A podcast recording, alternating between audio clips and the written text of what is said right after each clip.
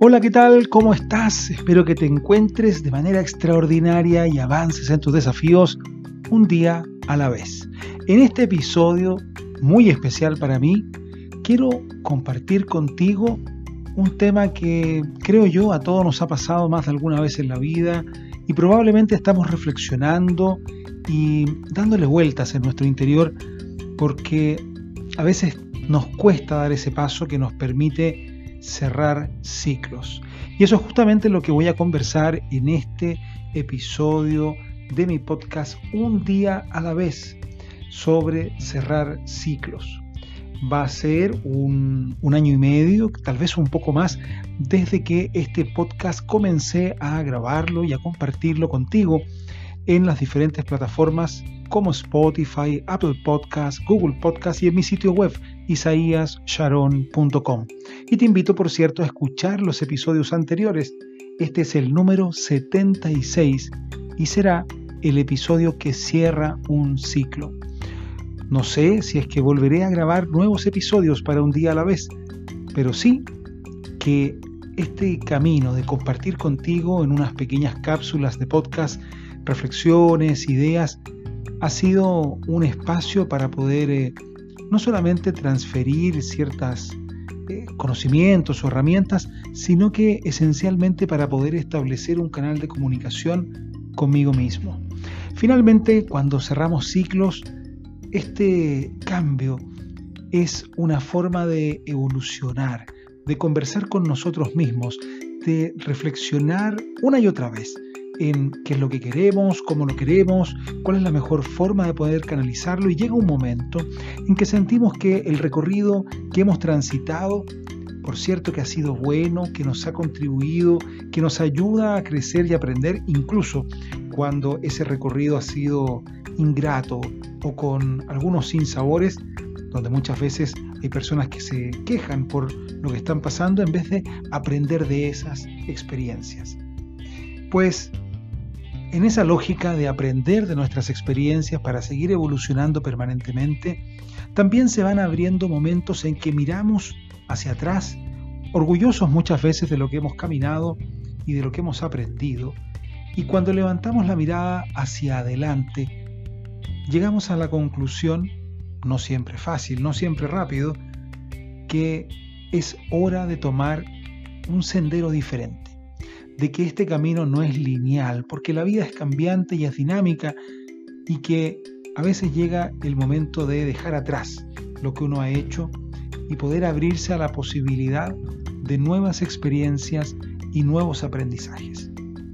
Hace más de una década que yo comencé en el mundo del coaching, particularmente el año 2009, comencé a formarme en coaching, a aplicarlo con clientes. Trabajé en coaching en algunas empresas nacionales y multinacionales como, como coach interno o desarrollador de metodologías y con el tiempo fui aprendiendo, fui cambiando. Dimos vida junto a Jorge Vidal al modelo de coaching integrativo, que en la actualidad es una metodología que se aplica, que se enseña, que se estudia en diferentes lugares del mundo, de lo cual estoy muy contento de haber podido contribuir. En Smart Coach, entidad que tuve el placer de formar, que he tenido el placer de dirigir hasta el día de hoy, hemos formado a miles y miles de coaches certificados en 14 países del mundo. El camino, por cierto, no ha sido fácil, ya ha conllevado abrir y cerrar ciclos de aprendizaje, de cambio, de transformación, para que las cosas puedan irse adaptando y caminando al futuro. Desde ya algún tiempo hasta esta parte es que he venido trabajando en mí y pensando también qué es lo que quiero para los años venideros. Este año Smart Coach cumple, este año 2022, cumple mm, nueve años y en este camino han sido otros los proyectos también que han ido cobrando vida la educación, el aprendizaje, la inteligencia emocional, las tecnologías para los recursos humanos y para las entidades educativas son lo que han ido tomando gran parte de mi día a día, de mi cabeza, de mi corazón. Esto no quiere decir que el coaching lo he dejado atrás, sino que lo estoy utilizando como una herramienta poderosa para poder formar coaches en Smart Coach, pero también para poder llevarlo a los procesos de aprendizaje. Me he convencido y me he apasionado por el aprendizaje porque he entendido, o al menos así lo tengo conceptualizado en la actualidad, de que los seres humanos tenemos que cambiar, necesitamos transformarnos permanentemente, porque el entorno cambia, porque nosotros cambiamos, porque los desafíos son diversos. Pero ese cambio no pasa por acumular conocimiento que hoy día lo podemos buscar en la internet y encontrar de todo tipo, algunos de muy mala calidad y otros extraordinarios, y de todas las posibilidades de acceso, algunos costosísimos y otros derechamente gratis, que están allí esperando por ser consumidos y adquiridos como nuevos conocimientos. Sin embargo, conocimiento hoy día,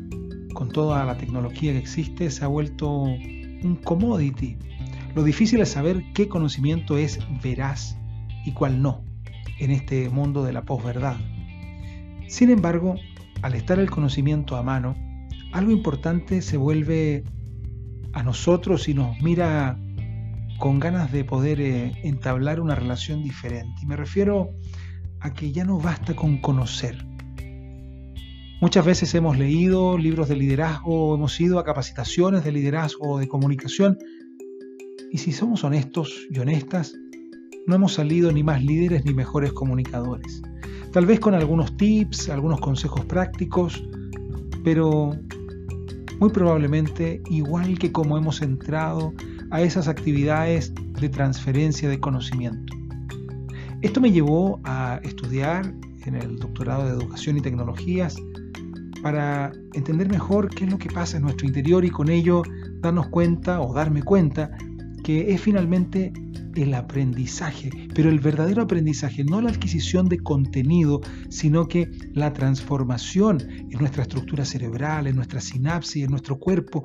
ese aprendizaje significativo donde la emoción tiene un papel vital, donde el involucrarnos con nuestros sentidos se vuelve crucial para hacerlo significativo, donde la transferencia de la aplicación, es decir, del conocimiento útil que puedo usar en mi día a día, se vuelve también estratégico para incorporarlo de una forma significativa.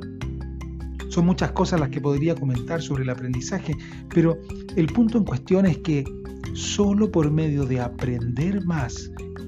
es que, o aprender algo diferente, es que vamos a lograr cambiar nosotros. Si queremos ser mejores líderes necesitamos aprender, no saber más, sino que aprender más, incorporarlo como algo que nos es propio, que tiene un significado no solamente cognitivo, sino que también emocional, que lo podemos llevar en nuestro comportamiento, pero no como un recetario, sino que como una nueva forma de ser, como una competencia interiorizada, como un cambio de paradigma, como una creencia nueva o una abolida que ha quedado en el camino. Es por eso que el aprendizaje se ha vuelto el corazón de mi trabajo hace ya algunos años y eso me lleva hoy día a cerrar este ciclo también a cerrar el ciclo, al menos hasta nuevo aviso de un día a la vez, y abrir uno nuevo, un nuevo espacio en el que estoy trabajando, en el que espero que en algún tiempo más, espero no mucho, pueda ver la luz también como un nuevo libro, en el que estaré gustoso de poder compartir un formato de podcast totalmente diferente, más extenso, más reflexionado, Espero también, o al menos es mi intención, y lo comparto como ideas al aire, el poder tener también este contenido en versión video para compartirlo con más personas de lo nuevo que se viene y que he querido llamar aprendiz experto.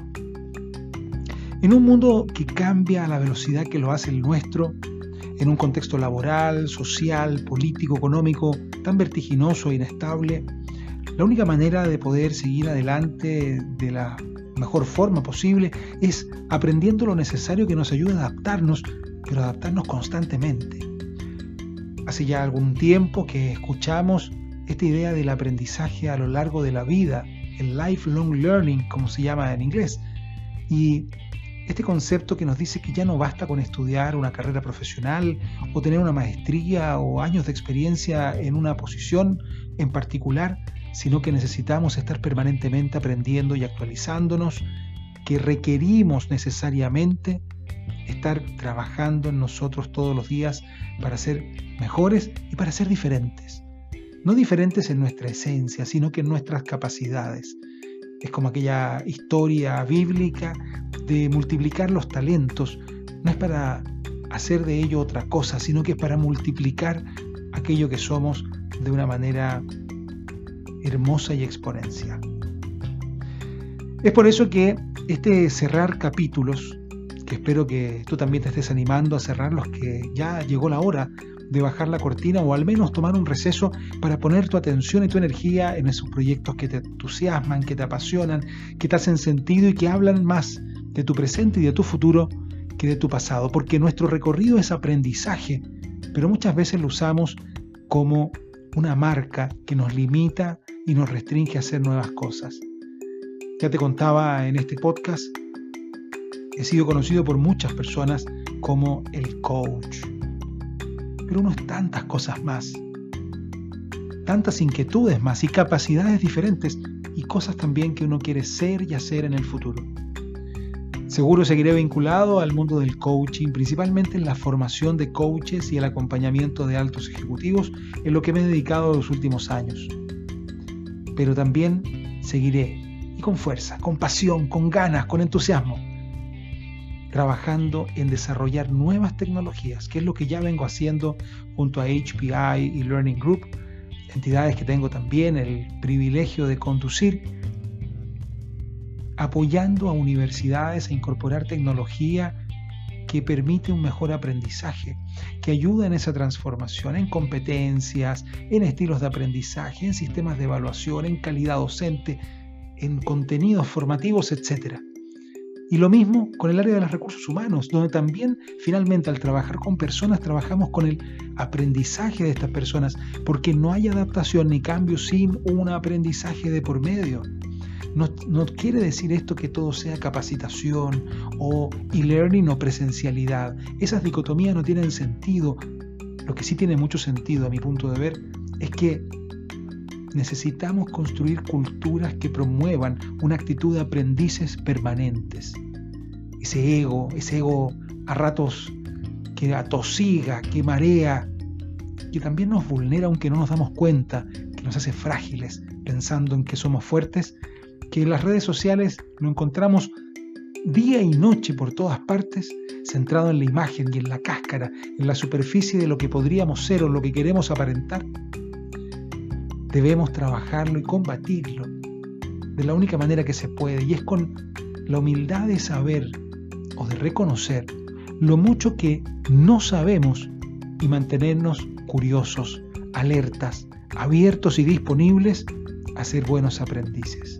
que si en algo seremos expertos, que sea en aprender, para de esa manera mantenernos ágiles, mantenernos con los tiempos, poder hacer de nosotros una versión actualizada o incluso que se proyecta y se piensa no para hoy, sino que para el tiempo que vendrá. Te invito a que también seas un aprendiz experto Estaré publicando este lanzamiento próximamente en mis redes sociales y en mi sitio web. Me puedes encontrar como arroba Isaías Sharon, en mi sitio isaíasharon.com. Y espero que estemos en comunicación. Estoy haciendo muchas cosas por LinkedIn y también es una red que ojalá podamos contactarnos y conversar. Si estás en el mundo de los recursos humanos, de la gestión de personas, del coaching, o si estás imbuido o en el mundo de la educación, ese maravilloso mundo de la educación, entonces conversemos. Seguramente tenemos mucho de qué hablar.